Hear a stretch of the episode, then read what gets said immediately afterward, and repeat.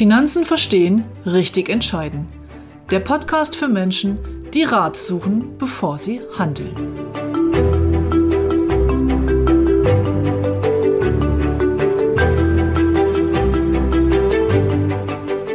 Inflation.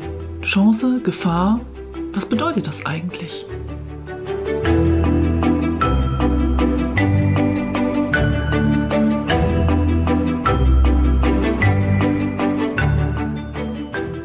Wir sind die MLP-Geschäftsstelle für Ärzte, Tierärzte und Zahnärzte in Hannover. Mein Team und ich coachen beruflich erfolgreiche Menschen, die bewusste finanzielle Entscheidungen nach Abwägen von Vor- und Nachteilen treffen wollen. Wir helfen ihnen, ihr Vermögen zu schaffen, zu sichern und zu schützen. Im ergebnisoffenen Coaching-Prozess bringen Sie Ihre Vorstellungen ein und wir achten mit einem roten Faden darauf, dass Sie am Ende an alles gedacht haben. Herzlich willkommen zum heutigen Financial Friday. Ja, wir haben gerade Hauptseminar virtuell, ist ganz spannend, weil normalerweise haben wir im Februar immer Hauptseminar von MLP. Das heißt, alle 2000 Berater und ganz viele aus der Zentrale treffen sich in einem großen Tagungszentrum, meistens in Berlin. Und aufgrund von Corona ist in unserem Jubiläumshauptjahr das leider im Februar nicht möglich. Es ist jetzt verschoben auf Anfang September. Drücken Sie mir bitte mal die Daumen, dass das alles klappt. Ja, Thema Inflation möchte ich heute mit Ihnen besprechen, weil ich das ein bisschen genauer beleuchten will.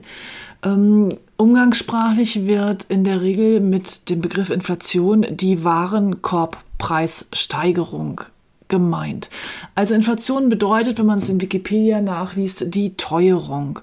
Und dadurch Corona und die Krisen vorher im Moment ja die Zentralbanken weltweit im Prinzip ohne Ende Geld drucken, das heißt die Geldmenge deutlich erhöhen, ist natürlich die Sorge vor Inflation sehr, sehr hoch.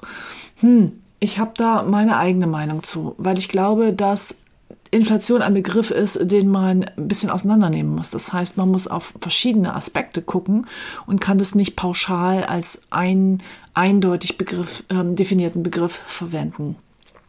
Die Warenkorbinflation. Ich hatte letztes Jahr mal ähm, zusammengefasst einen Vortrag von einem Professor, der eben auch der Meinung war, dass die wahrscheinlich nicht kommt. Also die Warenkorbinflation bedeutet wirklich, ist das, was wir täglich verbrauchen, was wir kaufen, wird das teurer. Und da haben wir in den letzten Jahren, Jahrzehnten ja eigentlich den Trend, dass durch Internet-Shopping und die ganzen globalen Möglichkeiten und mittlerweile Direktimporte aus China ähm, hier der Preiskampf und die Transparenz dermaßen hoch ist, dass es nicht wirklich zu einer Preiserhöhung in dem Maße gekommen ist. Und da sich an dieser transparenten Globalisierung für, den, für die einzelnen Produkte aus meiner Sicht nicht viel ändert, gehe ich auch davon aus, dass die ganz normalen Dinge des täglichen Lebens sich nicht groß verteuern werden. Ähm, jetzt haben wir gerade im Januar, habe ich gerade den Artikel von der Tagesschau gelesen, eine Inflation von 1% gehabt. Das war aber auch getrieben dann durch ähm, Ölpreis und so weiter. Natürlich gibt es immer mal einzelne Aspekte, wo die Preise stark schwanken und was dann auch auf den Warenkorb durchkommt. Hier macht es aber auch Sinn, sich seinen persönlichen Warenkorb mal anzugucken, weil der entspricht selten dem, der da vom Statistischen Bundesamt gewählt ist. Was wir aber durch diese große Geldmenge seit Jahren sehen, ist natürlich eine Vermögensinflation. Wir haben eine sehr, sehr hohe Inflation und zwar im Bereich der Investitionsgüter, also der Aktien an der Börse und der Immobilienpreise in den Ballungszentren. Wenn Sie das beobachtet haben und wenn Sie da auf, der, auf dem Standpunkt sind, dass Sie investieren wollen, da werden Sie das Gefühl nicht los, dass Ihnen die Preise davonlaufen. Das ist natürlich klar, weil das Geld ist da, die Leute haben es, es gibt keine Zinsen und sie möchten es anlegen. Das heißt aber natürlich auch, dass für die einzelnen Assetklassen die Renditeerwartungen deutlich runterzuschrauben sind. Im Moment ist es ja tatsächlich so, nach zehn Jahren steigenden Börsenkursen einer Aktie, dass jeder meint, er kann mit Aktien hier super schnell, super viel Geld, passives Einkommen oder was auch immer es noch für Titel gibt, ähm, erwirtschaften. Letztendlich ist ja die Frage, ähm, was ist mit dem Kurs, wenn ich das Geld irgendwann brauche und diese Aktien wieder verkaufe? Und ob es da in dieser Tendenz einfach immer weiter nach oben weitergeht, sei mal dahingestellt. Hm, wenn Sie sich freuen über Ihr Aktienfonds oder Ihr ETF die letzten zehn Jahre, dann googeln Sie doch einfach mal, wie denn das gleiche Papier zwischen 2000 und 2010 gelaufen ist. Es gibt eben auch andere Zeiten hier. So, die Vermögensinflation. Soll ich jetzt nicht in Aktien oder Immobilien investieren? Nun, ganz ehrlich, Sie haben eigentlich keine Alternative. Die Investments sind in meiner Welt immer noch sinnvoll, aber bitte überprüfen Sie, ob Sie eine realistische Renditeerwartung haben.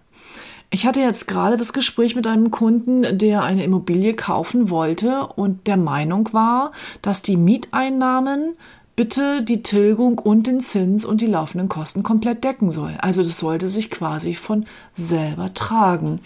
Nun rechnen wir doch mal durch.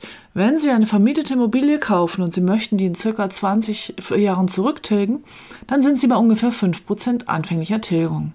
Darauf kommt ein Prozent Zins, dann sind sie bei sechs Prozent. Dann kommt vielleicht noch ein Prozent Steuern obendrauf und ein Prozent Instandhaltung.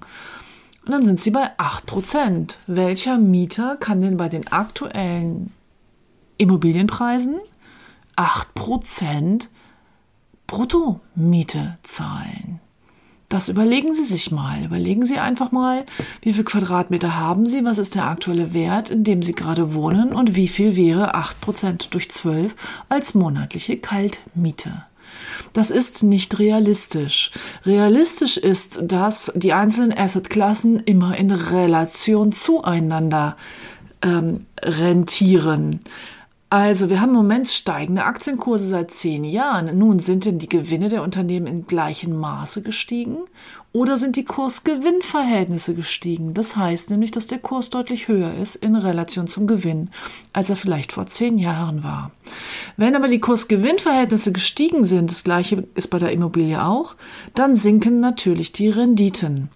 Und Sie können mittel- bis langfristig immer davon ausgehen, dass Rentenpapiere überm Zinsmarkt, leicht überm Zinsmarkt rentieren, dass die Immobilienbranche leicht über den Renten ist und dass die Aktien über den Immobilien stehen. Das liegt einfach an der Wertschöpfungskette. So, und jetzt gibt es so ein paar sehr hartnäckige Mythen, so zum Beispiel, dass Sachwerte ja die Inflation ähm, auffangen. Nun, auch das, finde ich, sollten Sie differenziert betrachten. Stellen Sie sich vor, Sie kaufen sich ein Stück Wald. Und jetzt steigen die Preise und zehn Jahre später möchten sie diesen Wald verkaufen. Dann hat dieser Wald sie nur vor Inflation geschützt, wenn denn auch der Wert dieses Stückchen Grundstücks, dieses Stückchen Landes im gleichen Maße gestiegen ist. Nun, das hängt aber ja stark davon ab, was ist denn das überhaupt für ein Wald? Hat der Nutzen? Wo liegt denn der überhaupt? Ist die Gegend gerade gefragt? Ist es Bauerwartungsland, inzwischen Bauland oder ist es einfach eine Gegend, die überhaupt nicht mehr relevant ist? Also all diese Faktoren spielen hier eine Rolle.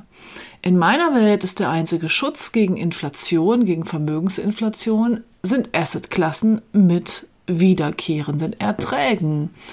Denn stellen Sie sich einfach vor, Sie haben eine vermietete Immobilie und bekommen eine Mieteinnahme und die Sta Preise steigen jetzt zehn Jahre, dann werden vermutlich auch die Einkommen steigen und dann wird vermutlich auch der Mieter eine höhere Miete bezahlen können. Das heißt, die Miete wird mitsteigen.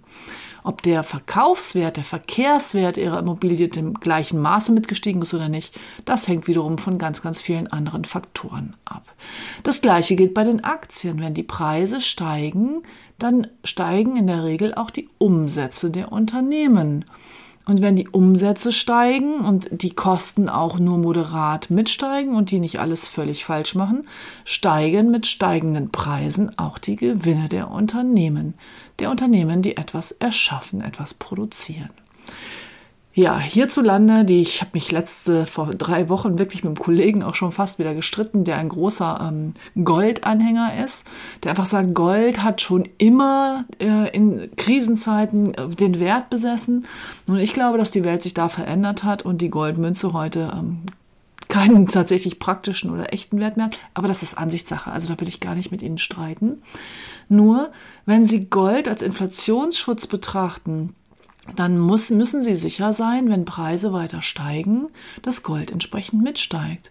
Und ich bin nicht sicher, wenn Sie heute keine Immobilie kaufen, sondern das Geld in Gold investieren, ob Sie dann in zehn Jahren immer noch für die gleiche Menge Gold auch die gleiche Immobilie bekämen. Also wir haben eine deutliche Inflation im Bereich der großen Investitionsgüter. Wir spüren sie nicht so sehr im Warenkorb.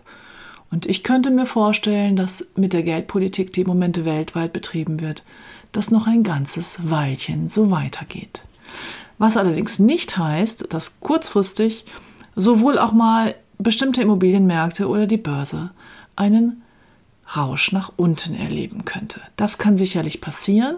Nun verweise ich wieder auf die Anlagestrategie anhand ihrer Zielzeiträume. Wenn Sie Geld in 20 Jahren für irgendetwas benötigen, sei es die Altersvorsorge, die finanzielle Freiheit oder für Ihre Kinder, und es innerhalb der nächsten 20 Jahre nochmal einen Crash von 30 Prozent gibt, ja, so what? Dann kaufen Sie eben nach. Soweit meine heutigen Gedanken zum Thema Inflation. Ich verabschiede Sie wie immer in den Rest des Financial Fridays.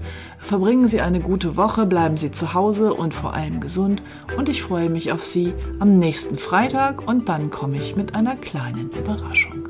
Bis dahin, Ihre Ute Grebe-Thiel.